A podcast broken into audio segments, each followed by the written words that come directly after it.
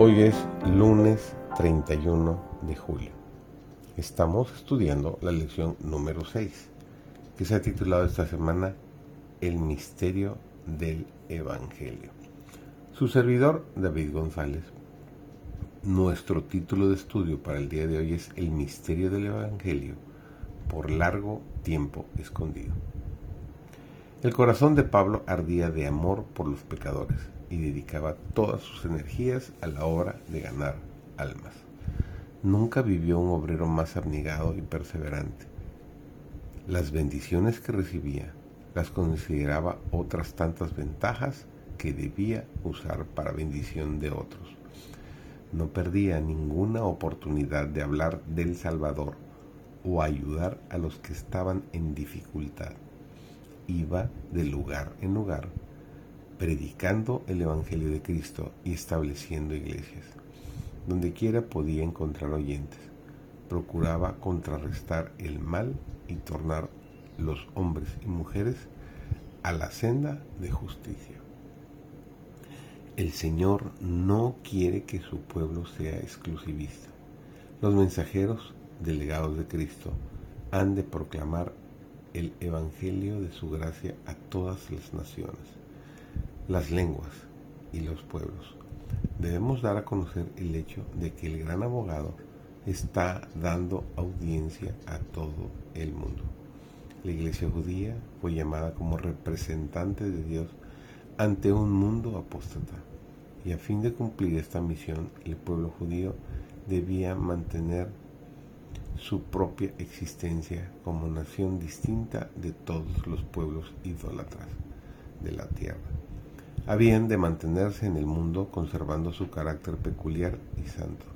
Habían de mantener su propia espiritualidad realizando lo que Adán y Eva dejaron de hacer, rendir obediencia a todos los mandamientos de Dios y en su carácter representar la misericordia, la bondad, la compasión y el amor de Dios. De este modo habían de estar por encima de todas las otras naciones en excelencia de carácter, para que por medio de un pueblo puro y obediente el Señor pudiera manifestar sus ricas bendiciones. De esta manera se exaltarían en todo el mundo los principios de las leyes que gobiernan su reino. Con la misma seguridad con la que respondieron a la misericordia, a la luz, a la gracia concedida, se convertirían en la luz del mundo. Estarían constantemente dirigiendo la atención a Dios como gobernante supremo, sabio, intachable, y la alabanza de Dios llenaría toda la tierra. El Señor es nuestro Dios y tiene el mismo propósito con respecto a su pueblo creyente y leal hoy en día. No hay en la vida de Cristo ejemplo de fanatismo de justicia propia, su carácter era amable y bondadoso. En toda denominación religiosa y en casi toda iglesia se pueden encontrar maníacos, maniáticos que lo habrían censurado por sus liberales mercedes. Lo habrían criticado por comer con los publicanos y pecadores. Aquellos a quienes Dios ha confiado su verdad deben poseer el mismo espíritu benéfico que manifestó Cristo deben adoptar los mismos amplios planes de acción. Deben demostrar un espíritu bondadoso y generoso hacia los pobres y en un sentido especial sentir que son mayordomos de Dios.